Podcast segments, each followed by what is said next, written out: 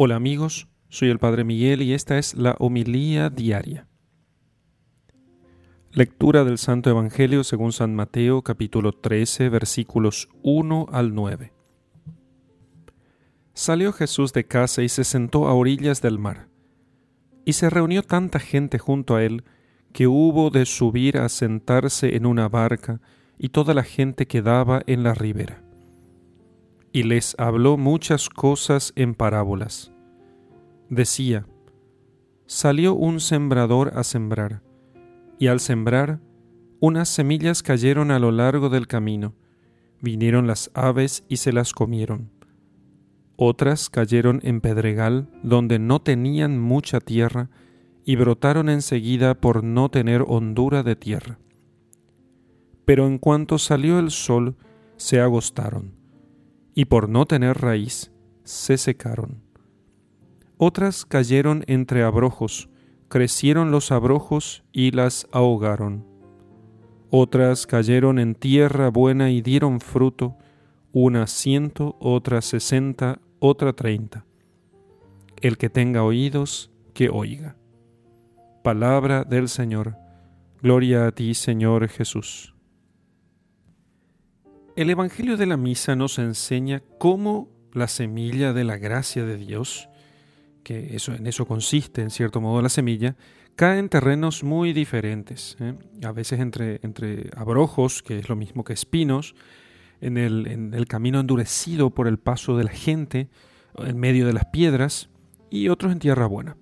Eh, Dios quiere que seamos nosotros tierra bien preparada para poder para que se pueda recibir las semillas y que entonces pueda producirse fruto a su tiempo. Las virtudes naturales constituyen en el hombre el terreno bien dispuesto, que son las virtudes naturales. Eh, bueno, muchos que quizás por ignorancia viven alejados de Dios, pero cultivaron esas disposiciones nobles y honradas, están bien dispuestos y preparados para recibir la gracia de la fe. Porque el comportamiento humano recto, compone como el punto de apoyo del edificio sobrenatural. Cuando decimos de una persona que es buena naturalmente, fulano no es cristiano, no va a misa, no cree en Dios, pero tiene como una bondad natural, ayuda al prójimo, es honesto, mm, procura ser justo con los demás, es respetuoso con sus hijos, con su esposa. Todas esas cosas son virtudes naturales y son como la base sobre la cual debe construirse, él eh, debe crecer o puede apoyarse el edificio sobrenatural. La vida de la gracia entonces no está superpuesta a la realidad humana, sino que es como que la penetra, la enriquece, la perfecciona, se, se compenetra con ella. Así que de este modo se explica que la Iglesia exija a sus santos el ejercicio heroico no solamente de las virtudes teologales, no solamente de la fe, la esperanza y la caridad, sino también el ejercicio heroico de las virtudes morales y humanas.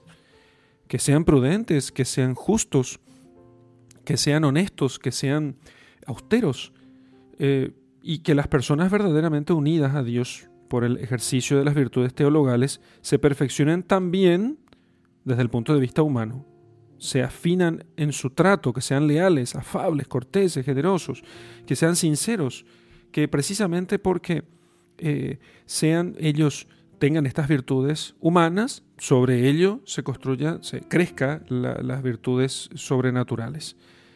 El orden sobrenatural, entonces, no prescinde del orden natural. La gracia presupone la naturaleza. La gracia no destruye la naturaleza, la presupone y la de, ella, desde ella crece, no porque la gracia dependa de las virtudes naturales, pero en ellas produce fruto. Levanta las virtudes naturales, las perfecciona y cada uno de los órdenes presta al otro un auxilio. O sea, el orden sobrenatural, la gracia, presta al natural su auxilio y el natural presta al sobrenatural su auxilio, como un complemento proporcionado a su propia naturaleza y dignidad. Aunque la gracia puede transformar por sí misma a las personas, la gracia puede, puede convertir totalmente a una persona, lo normal es que requiera las virtudes humanas, porque De otro modo, ¿cómo podría arraigar, por ejemplo, la virtud de la fortaleza en un cristiano que no se venciera en pequeños hábitos de comodidad o de pereza, que estuviera excesivamente preocupado del calor o del frío, que no sepa resistir un poco de calor, un poco de frío? ¿O cómo, cómo va a ser fuerte un cristiano que se dejara llevar habitualmente por los estados de ánimo, que estuviera pendiente de sí mismo o de su comodidad? ¿Cómo podría vivir el optimismo ante las más diversas circunstancias o consecuencias de su vida de fe si fuera pesimista, malhumorado en su convivencia ordinaria? No podría entonces llegar a la santidad. No se puede mutilar entonces nada de la esencia ni de las cualidades buenas de la naturaleza humana. Solamente el, la, la persona humana madura, esa es la que puede, en ella puede producir muchos frutos la gracia.